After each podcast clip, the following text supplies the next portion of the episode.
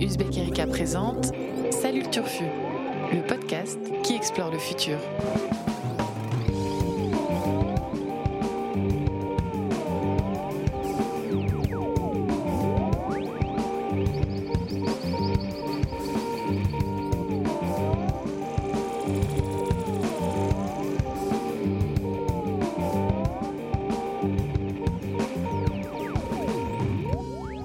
À toutes, salut à tous et surtout salut le Turfu, bienvenue dans l'émission qui explore l'actualité du futur et bonne année 2020, bonne année euh, à vous euh, chers auditeurs, toujours plus nombreux, toujours plus curieux.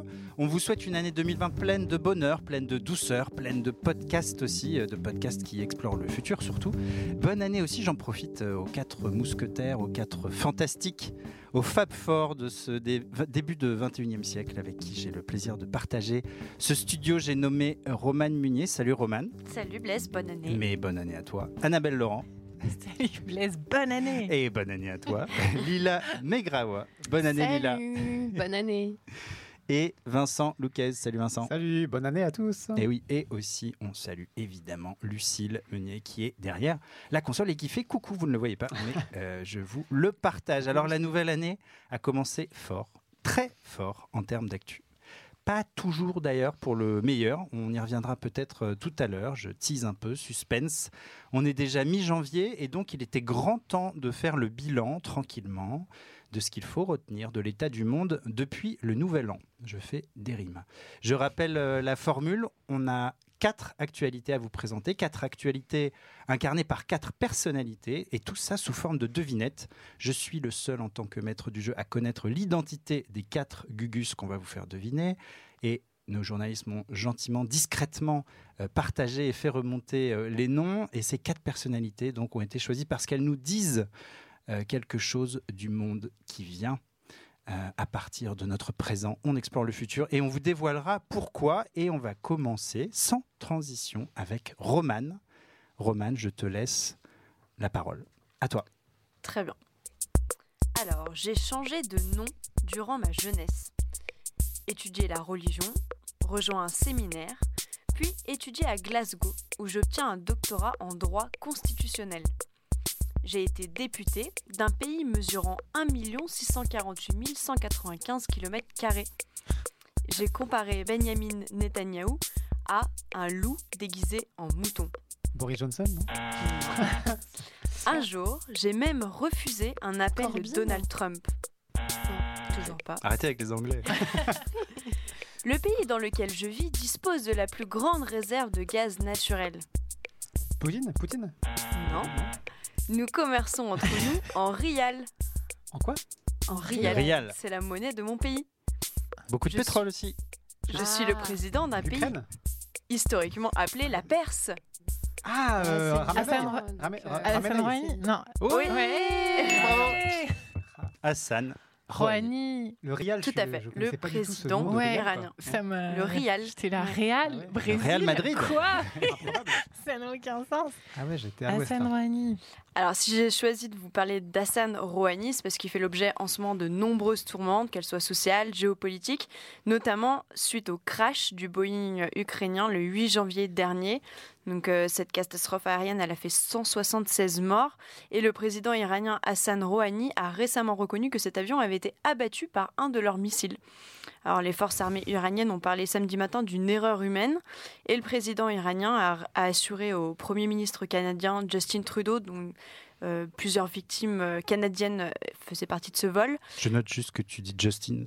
Ah, pas dire Et pas Justin. Justin. Trudeau. C'est classe. Euh, donc il a assuré à Justin que leur système judiciaire punira les coupables, qu'il les retrouvera et que donc justice sera faite. Euh, L'ensemble des, pays touchés par le drame, euh, c'est le Canada, le Royaume-Uni, l'Ukraine, la Suède et l'Afghanistan. Et désormais, donc tous ces pays font pression sur l'I- sur l'Iran pour qu'il mène une, enquête transparente autour de ce crash-là. Alors ces aveux, ils ont provoqué un choc en Iran. Euh, ça fait à peu près trois jours euh, que les Iraniens descendent dans la rue pour manifester et scander des slogans euh, contre les autorités. Pour comprendre un peu cette escalade de violence, il faut revenir en fait à la relation géopolitique qui est très tendue entre les États-Unis et l'Iran. Euh, si tu m'autorises, Blaise, je vais faire un petit retour. Les circonstances Allez. mondiales t'y autorisent. Je pense qu'il faut prendre le temps là de faire un petit topo, Un petit point. un petit que coup, moi de, aussi, j'étais coup perdue. dans le rétro. Le dessous des cartes. Retour de vacances, c'était compliqué. Alors je reviens, tout commence, en- on va dire, enfin ça commence avant évidemment, mais on a une date clé, c'est 2015. Euh, après 21 mois de négociations avec l'Iran, à l'époque, Barack Obama avait abouti à un, à un accord entre l'Iran, les États-Unis, la France, la Russie, la Grande-Bretagne, la Chine et l'Allemagne. Et donc en gros, Téhéran avait accepté de réduire ses activités nucléaires en échange d'une levée progressive de la majeure partie des sanctions internationales qu'il visait. Sauf qu'en mai 2018, Donald Trump, comme il l'avait promis dans sa campagne électorale, a fait en sorte que les États- les États-Unis se retirent de cet accord, ce qui a donc impacté fortement l'Iran de manière économique. En avril 2019, les États-Unis ont aussi classé les gardiens de la révolution, donc c'est euh, l'armée idéologique euh, du régime iranien, sur la liste noire des organisations terroristes étrangères. S'en est suivi une autre date, donc juin-juillet 2019. On a plusieurs drones américains qui sont abattus par les gardiens de la révolution. La tension continue de monter puisqu'en novembre-décembre 2019, la République islamique d'Iran choisit la date symbolique du 4 novembre 2019. Pourquoi? Une petite idée Et C'est pas l'anniversaire de la prise de l'ambassade américaine. à- C'est ça, c'était le Téhéran Ouais. 40e anniversaire de la prise d'otage de l'ambassade américaine à Téhéran. Et donc ils choisissent cette date pour annoncer que désormais elle produit 5 kilos d'uranium faiblement enrichi par jour, soit plus de 10 fois, enfin 10 fois plus qu'en septembre dernier. Contrairement à ce qui, ce qui était prévu dans C'était la l'accord. réponse officielle Oui, mais après, il va y avoir ETOC. c'est l'emballage. Et encore trois dernières dates euh, pour arriver jusqu'à aujourd'hui. On a décembre 2019, euh, une escalade de violence, un sous-traitant américain est tué. Le 29 décembre, du coup, les États-Unis ripostent par des raids aériens en tuant 25 combattants pro-Iran. Le 31 décembre, des milliers d'Irakiens pro-iraniens prennent d'assaut l'ambassade des États-Unis à Bagdad, ce qui nous conduit au 3 janvier 2020. Euh, le, général, iranien Qassem Soleimani, un émissaire euh, donc de la République islamique en Irak, et aussi un dirigeant de la force, alors là je, vais m- je vais massacrer, mais Al-Quds, Al-Quds, ouais. Al-Quds, Bien sûr. euh, tu as un très bon accent perse. qui est une, euh, une sorte euh. Farsi, oui. Oh là là, ouais. bah oui. Heureusement que vous êtes là, hein. Ouais. les historiens et les, et les linguistes. euh, Alors, Qassem Soleimani, euh, c'était donc un des dirigeants de, de la force Al-Quds, qui est une unité d'élite du corps des gardiens de la révolution islamique en Iran, qui est tué dans un raid américain à Bagdad. Donc, c'est ça qui a fait un peu l'actualité de notre rentrée, qui a conduit des milliers d'internautes à parler d'une troisième guerre mondiale, euh, puisque la frappe a été ordonnée par Trump lui-même et qu'il l'assume totalement sur Twitter. Et le 8 janvier, eh ben, on a une riposte donc à cet assassinat. Euh, L'Iran tire des missiles sur les bases qui abritent des soldats américains en Irak et tout prête à penser qu'un de ces missiles a atteint la mauvaise cible, donc un Boeing euh, ukrainien. Euh, donc face à cette escalade, on va dire, de violence, on, redoute plusieurs choses. D'abord, euh, le durcissement du conflit entre les États-Unis et l'Iran, mais qui pourrait aussi prendre une nouvelle forme. On parle beaucoup des cyberattaques. On a euh, quatre groupes ultra structurés de hackers pro-iraniens qui sont reconnus et qu'on redoute d'ailleurs, et qui ont déjà attaqué 35 entreprises américaines ces derniers temps, Depuis l'attaque? Depuis l'attaque. ouais. ouais. Intéressant de noter, euh, je, voyais un reportage sur le sujet, que malgré euh, euh, cet épisode de- du, crash, enfin du, de l'avion abattu, la population dans les rues de Téhéran appelle à ce que Rouhani quitte le pouvoir. C'est intéressant parce qu'en fait, Mhm. ils espéraient que le- la frappe contre le, le général souderait les Iraniens contre l'ennemi Mhm. historique, les États-Unis, le grand, le Satan, le grand méchant. Et en fait, ouais. ils n'arrivent pas à se, à se, comment dire, à se dégager, à reprendre la main de la contestation intérieure d'une jeunesse qui est dans la rue et qui appelle à, qui veut changer de, de, de- de régime, structure, de, de modèle. C'est un Euh, peu le piège de cet avion, c'est qu'en fait, ouais. les, les- j'avais lu euh, des, des- des commentaires aussi qui disaient dans, dans les deux cas, soit la frappe est volontaire contre un avion civil et donc la population est- accuse, le, accuse réception du fait que c'est un régime criminel, Ouais. soit la frappe n'est pas volontaire et, et la, la population accuse réception du fait que c'est un régime d'incompétents qu'il faut de Ouais. toute façon remplacer. Donc dans Mm. les deux cas, les gens étaient très, euh, très vénères contre cette, euh, toute, ces, toute cette opération. Quoi. Lila, Nabel, une, une réaction? Une sale histoire. Vous avez peut-être profité du hashtag World War III Ouais. Qui a été euh, très Ah très ouais. utilisé par euh, nos amis euh, millennials américains dans des gifs, des mèmes et des détournements euh, assez drôles. Peut-être qu'il vaut mieux en rire. C'était peut-être une sorte de catharsis, mais en tout cas, ils se sont bien marrés à, à faire des parodies de, de discours de Trump avec ce, ce hashtag Troisième Guerre mondiale. Euh, merci Roman, tu veux ajouter quelque chose? Bah non, je pense que j'espère ne pas avoir été trop longue ni trop. euh, J'avais envie de dire la suite au euh, prochain épisode, mais en fait, j'espère Ouais, pas. bah, Ouais, non. Ouais. Ce serait non, pas mal Il y qu'on avait s'arrête un- à ce. à une remarque assez cynique aussi à faire sur le, le fait finalement que les fake news avaient un petit peu évité la guerre, puisque chaque camp revendiquait la victoire à coup de fake news en disant non, non, euh, rassurez-vous, notre frappe a détruit les États-Unis, on a fait 80 morts militaires américains dans les bases, donc on a gagné, on peut arrêter là, du côté iranien, et du côté américain, évidemment, Trump disait euh, pas de problème, euh, toutes les bases américaines sont à peine touchées. euh, on les, a, on les a complètement détruits. Donc en fait, la- la- les fake news ont permis le statu quo, jusqu'à présent en tout cas. Et finalement, euh, grâce aux fake news, on a évité la Troisième Guerre mondiale. Donc euh, tout va bien. Merci La propagande. La propagande nous a sauvés. Merci WhatsApp. ouais, c'est ça.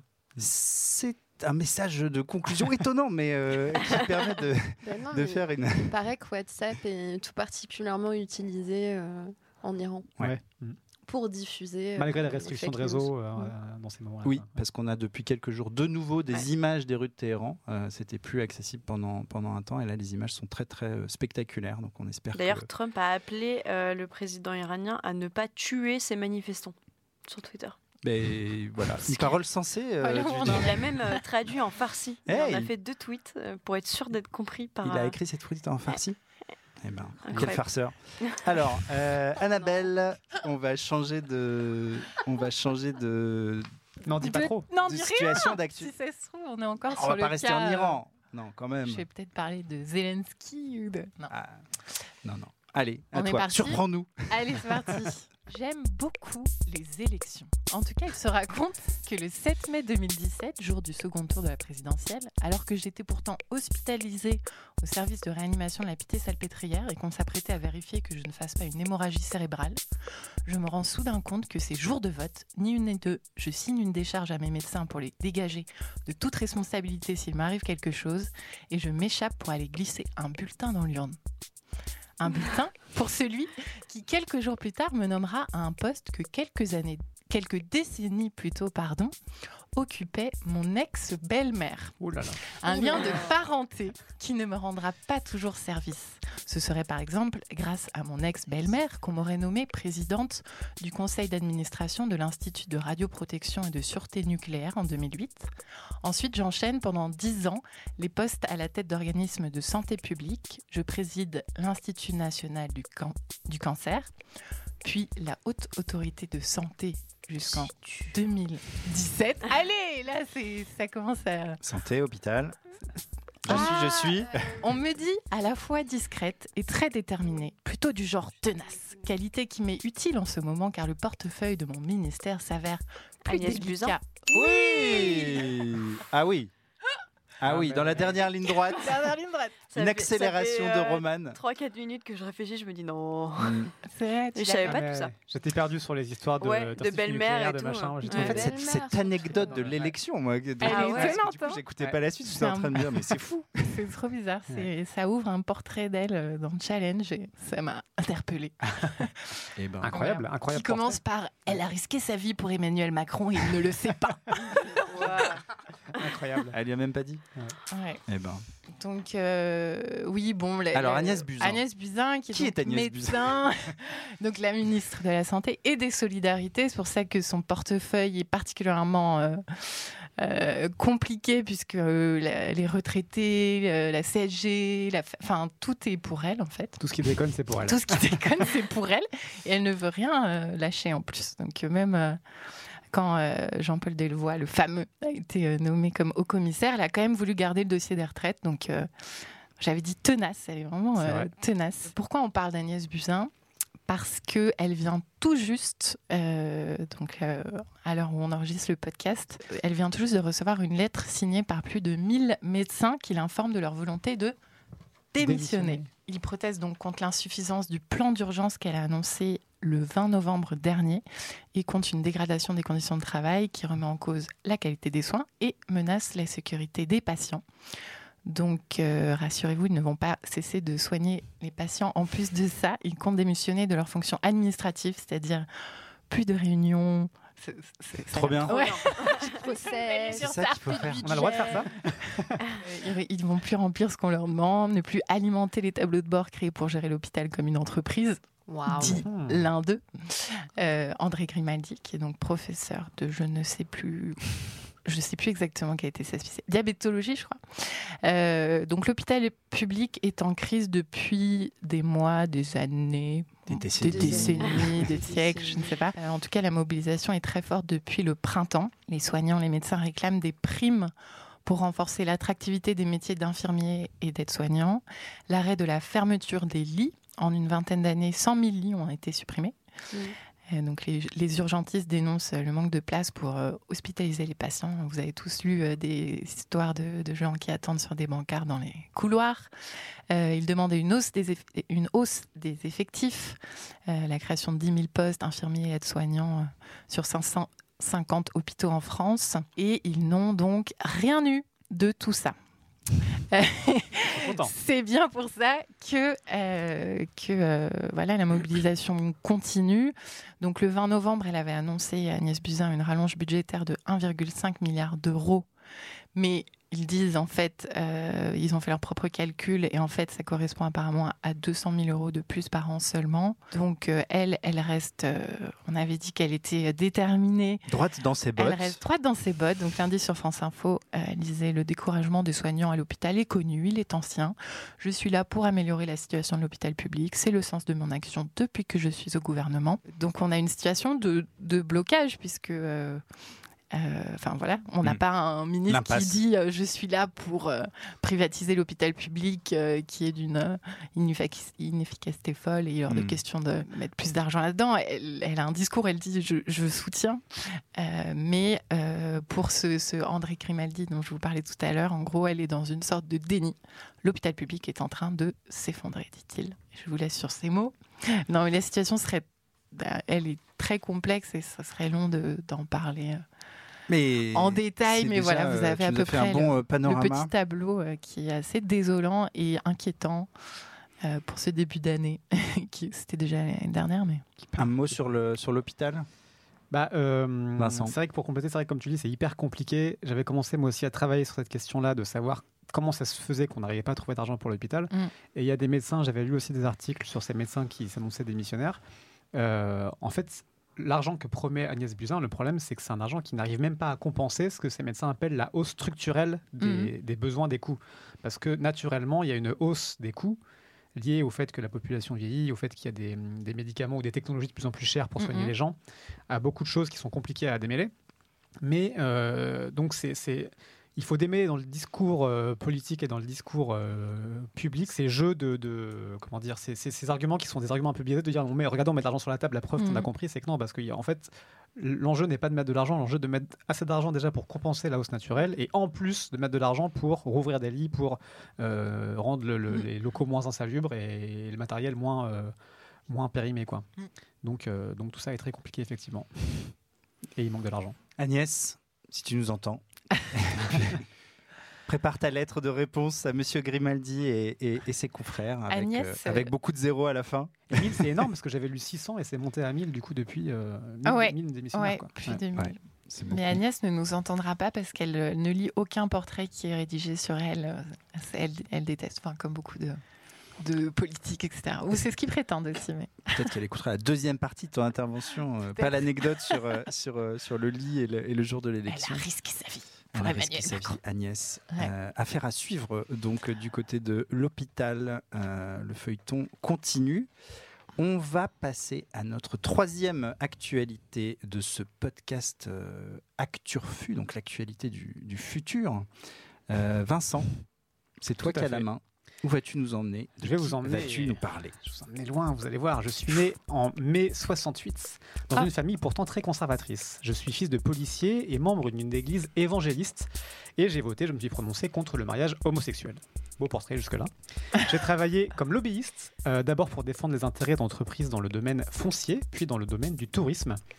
J'ai rejoint la politique au sein du Parti libéral et je suis élu député en 2007, puis ministre des Finances en 2015 avant de devenir Premier ministre en 2018 Scott Morrison. Oui Ah, C'était compliqué de faire le Alors, Annabelle suspense, est hein, experte de la politique intérieure australienne. Ah ouais, ouais.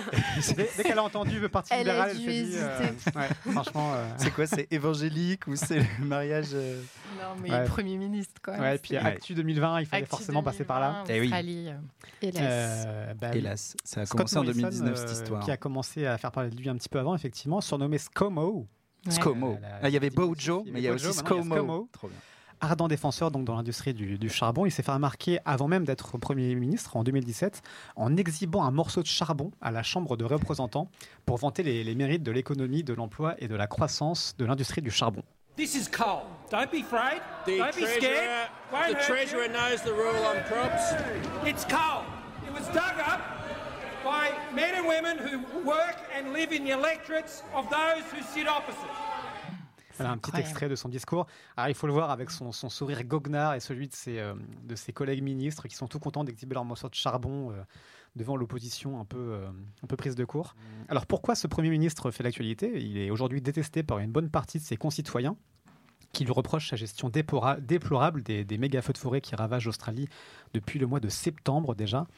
Pour rappel, ces méga-feux d'une ampleur inédite ont déjà brûlé plus de 100 000 km de terre. C'est l'équivalent de la superficie de la Corée du Sud, partie en fumée, ou même plus grand que l'ensemble de l'île d'Irlande, pour se faire une idée plus proche de chez nous. C'est plus d'un milliard et 200 millions d'animaux qui seraient déjà morts, d'après un rapport du WWF, et plusieurs espèces locales qui pourraient disparaître. Des dizaines de milliers de personnes évacuées, et au dernier bilan, donc aujourd'hui au 14 janvier, euh, 28 morts déjà dans ces incendies. Et pendant ce temps-là, Scott Morrison, ScoMo, prenait du bon temps pendant les fêtes de fin d'année en vacances à Hawaï. Les photos du Premier ministre à la plage pendant que son pays partait littéralement en fumée ont évidemment été dévastatrices pour son image. Mais au-delà de ça, au-delà de l'image, c'est bien le discours sur le fond qui est extrêmement choquant, puisque Scott Morrison continue de défendre bec et omble l'in- l'industrie du charbon, indispensable selon lui à la santé économique et à l'emploi et à la croissance de son pays. Puisqu'il faut dire que l'Australie représente à elle seule un tiers des exportations mondiales de charbon. Euh, ce pays continent fait donc partie des pires élèves en matière euh, climatique. C'est d'ailleurs l'un des pays responsables de l'échec de la dernière COP25 à Madrid. Des pays qui avaient traîné les pieds, qui avaient euh, emmêlé les négociations climatiques en Espagne. Euh, Scott Morrison a même osé dénoncer ce qu'il euh, citait comme irresponsable de la part de ceux dans l'opposition qui voulaient, euh, au nom du climat, restreindre l'activité charbonnière de l'Australie. C'est un comble puisque ces méga-feux provoqués par la vague de chaleur record, la sécheresse et les vents violents qui, qui frappent le, le pays sont amplifiés évidemment par le réchauffement climatique et donc de façon très directe par l'exploitation du charbon qui est aujourd'hui la première et la pire des sources d'émissions de CO2 dans le monde. Mais le déni de Scott Morrison euh, est aussi intéressant, et c'est ce que je voulais euh, aussi souligner euh, aujourd'hui pour ce qui pourrait ressembler à l'entrée dans une nouvelle ère de cette crise climatique, puisque les dirigeants du monde occidental ne peuvent plus se réfugier derrière l'argument d'un conflit entre intérêt de court terme et intérêt de long terme. La maison brûle maintenant en direct, c'est plus du long terme, au Brésil, en Californie ou en Australie. Et pourtant, on voit que Jair Bolsonaro, Donald Trump ou Scott Morrison, dans ces trois pays respectifs, continuent de défendre des politiques climaticides. C'est donc plus un problème d'information, nous avons affaire à des ennemis objectifs du climat et de l'humanité, les hors-sol face aux terrestres, pour reprendre les termes du philosophe Bruno Latour, cher à beaucoup de personnes chez Ouzbek Erika. Euh, et donc Tu me aujourd'hui, l'as enlevé de la bouche. Bah ouais, ouais, J'avais prévu de faire mon intervention après toi Ah, sur non. la politique hors sol. Désolé, je t'ai je coupé l'arbre sous le pied. Du coup, tu deviens- Bruno, si tu nous écoutes. je t'ai coupé l'arbre sous le pied, tu deviens un peu hors sol du coup. C'est un, Ouais. peu, euh, un peu Mais je reste, euh, je reste dans la réalité. Je J'essaye. ouais. Euh, mais voilà, ces catastrophes aujourd'hui, elles arrivent alors que nous sommes à 1 degré de réchauffement seulement. Et toutes ces catastrophes se passent maintenant. Il faut imaginer ce que ça va être quand on sera à 4 ou 5 degrés d'ici quelques décennies, ce que, prévoient les climatologues avec les politiques actuelles. Euh, il y a quelques mois, c'était en Amazonie que ces feux brûlaient. On parlait alors, on commençait à parler, émerger le, émer- émerger le débat autour du- d'un droit d'ingérence écologique en écho au droit d'ingérence humanitaire. Euh, également en décembre, la reconnaissance dans, le, dans la loi du crime d'écocide, portée par l'ONG Notre Affaire à tous, avait été portée au Parlement, mais, mais rejetée par l'Assemblée nationale en, en France. Pour relever le défi du siècle, qui est vraiment ce changement climatique, donc il est temps de nommer les criminels pour ce qu'ils sont, et à commencer par ce cher Scott Morrison.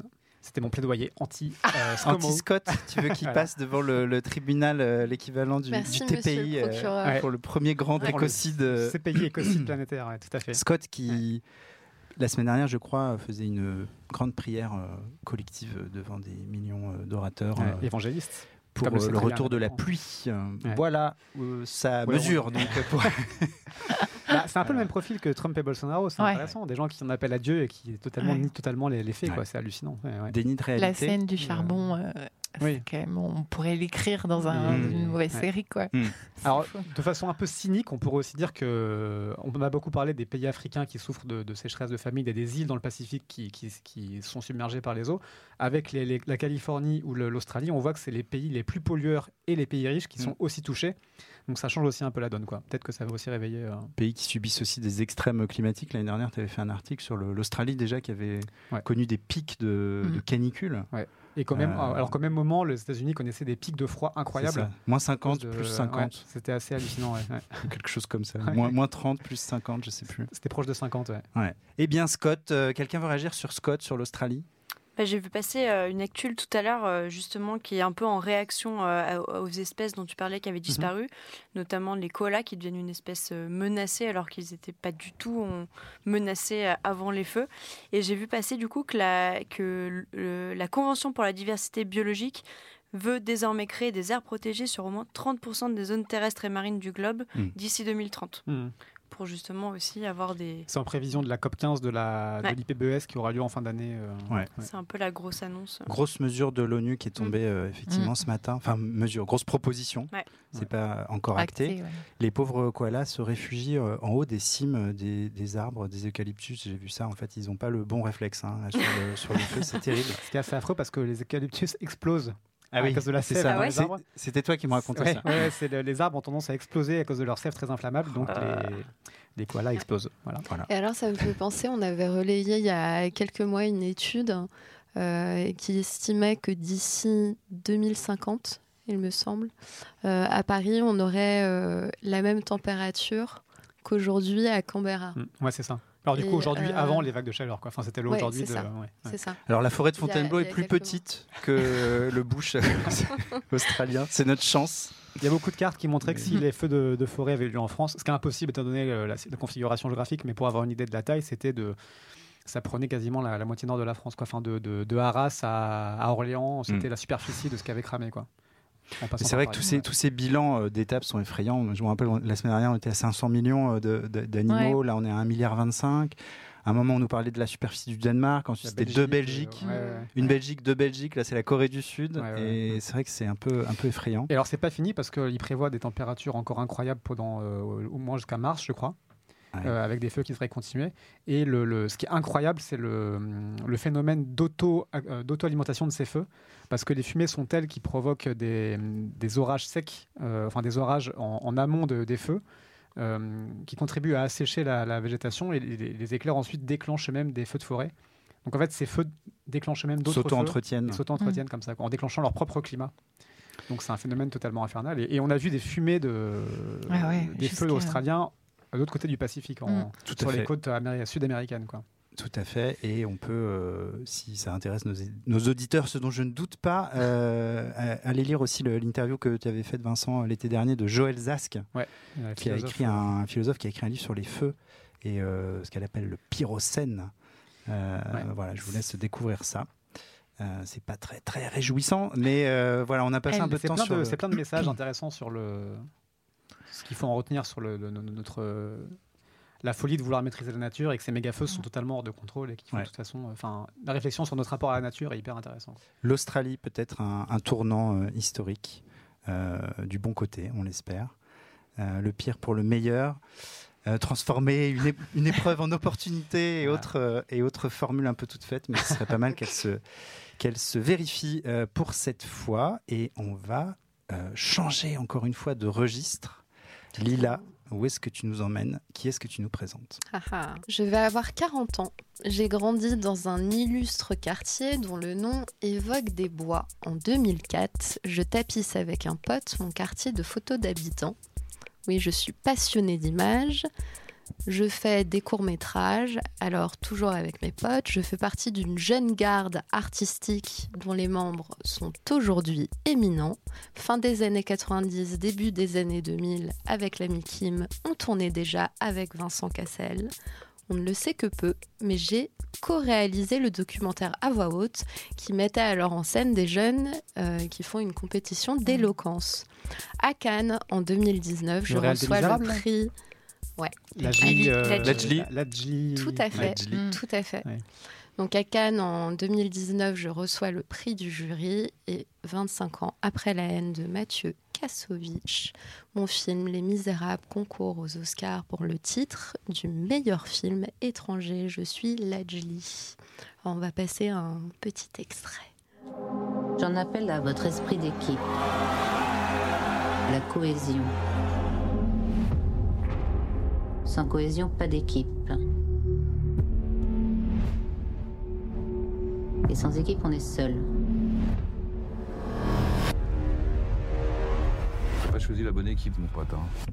Contrôle de police. Alors, inspiré d'un fait divers à Montfermeil en 2008, le film raconte les différents pouvoirs euh, en présence dans un quartier, tel que celui euh, des Bosquets à Montfermeil.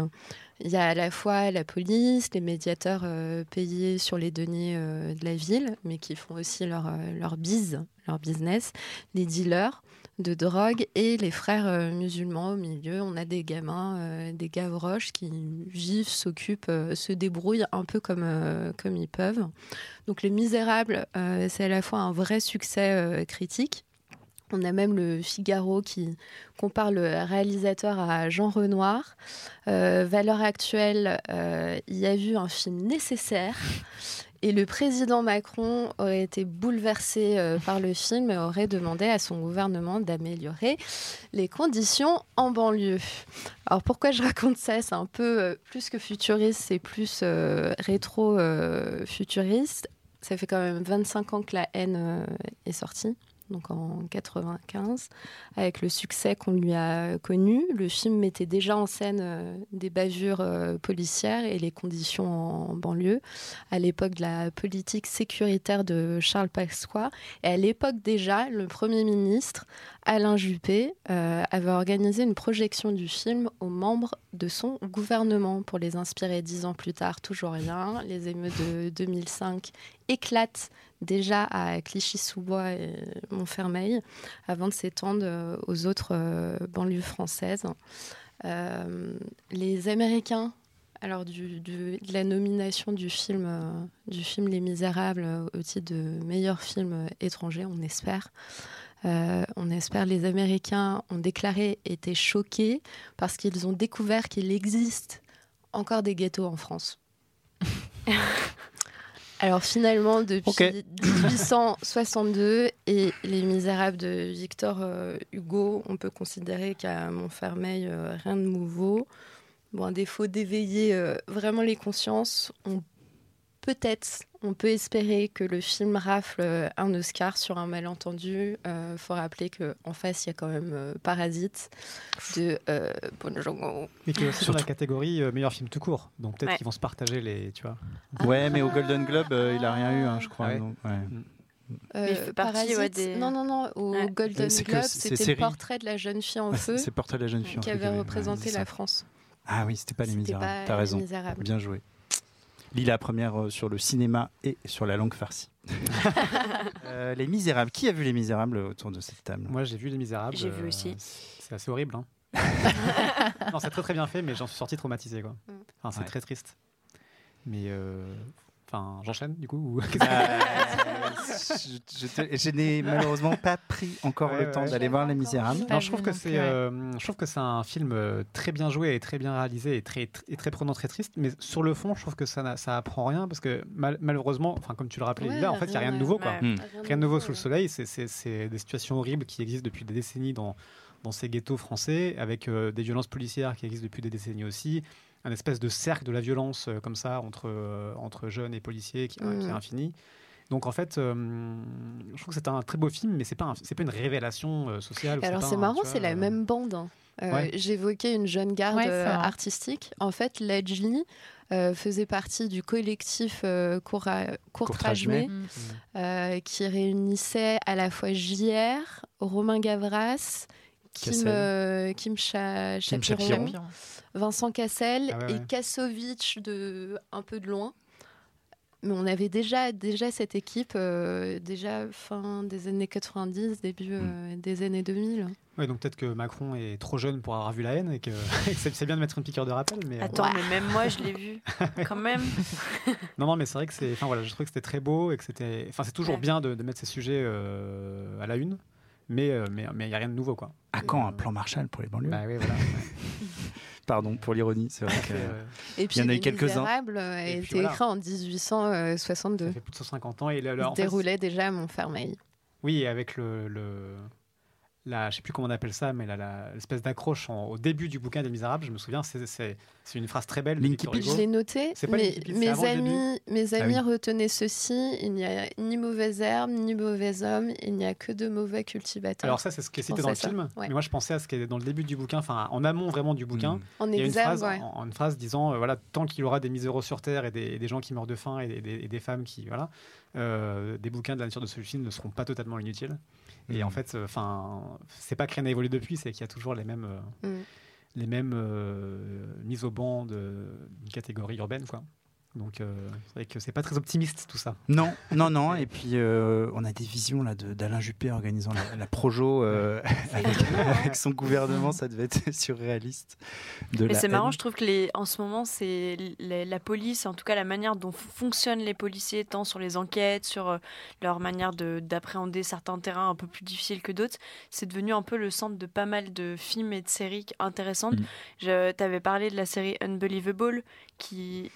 C'est pas toi, Navel Non, Non. c'était moi. Ouais. C'était toi Dans Rétro Futur, ouais. Ouais, et c'est pareil, c'est une série qui parle aussi de la manière dont euh, les policiers, donc là ça se passe en Amérique, mais je pense que la situation se retrouve facilement en France, euh, dont, euh, dont ils réceptionnent les plaintes de Mm. viol et dont ils enquêtent sur les viols. Mm. Euh, pareil, il y a aussi le, le- la série Don't, Don't Fuck With Cats.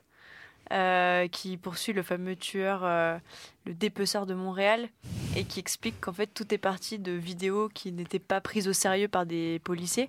Lucas publiées euh, sur là, Lucas Ouais. Rocco Magnotta. Ouais, Rocco Magnotta. On se souvient de de cette histoire. personne. Affreuse. À jamais. Et c'est marrant oublier. comme ça décortique un peu le métier de policier et ça nous Mm. permet un peu de rentrer dans, dans tous les. Une autre focale, Ouais. quoi. Mais dans, les- dans Les Misérables, les- on voit les- très bien les comment le. En fait, c'est l'histoire d'un d'une Mm. jeune, jeune recrue, enfin un mec qui est muté à la BAC à Montfermeil. Et euh, c'est sa première journée qui est la pire Ouais. journée de sa vie. Et on voit bien cet engrenage où en fait, il est au début, c'est un mec qui perd plein de principes hyper droits. Et on voit bien comment en fait, il. il est- Oui. la, Ouais, face la- à la difficulté, en fait, il a. la il- politique des petits Ouais. pas en fait, petit pas par petit pas, il est, il est, Mais il du mauvais amené à- côté, quoi. bah, il est amené à, à tolérer en fait de plus Ouais. en plus de, de, de violence et de, Mm. de débordement quoi. Répondre par la violence, Mm. enfin à la violence par la violence, quoi. Comme Le- les seniors sites. Lajli, Les Misérables, en course donc pour les Oscars. Mhm. à suivre. On verra si, euh, si Lila doigts. porté chance à, à Lajli. Euh, bah merci, c'est déjà le- la fin de ce, de ce moment euh, partagé avec vous euh, d'actualité. J'espère qu'on vous a appris des trucs. Nous, on a appris des trucs en tout cas en, se, faisant, ces petites biographies improbables euh, des personnalités qui ont euh, marqué notre actualité. Merci euh, à vous. N'oubliez pas, on se retrouve bientôt hein, dans, dans Salut Turfu, mais n'oubliez pas aussi nos autres podcasts rétro futur avec, avec Lila, 300 milliards d'étoiles avec Vincent. Tech Clash euh, animé par Fabien Benoît, dernier épisode en date sur la reconnaissance faciale. Et puis Ma Bataille qui sortira euh, tout bientôt, animé par Annabelle Laurent sur les droits du futur. On vous reparle de tout ça bientôt. Euh, continuez à nous écrire, à nous faire des retours sur les réseaux, sur les plateformes de podcast, sur les commentaires de notre site. À bientôt. Salut le Turfu. Salut à tous.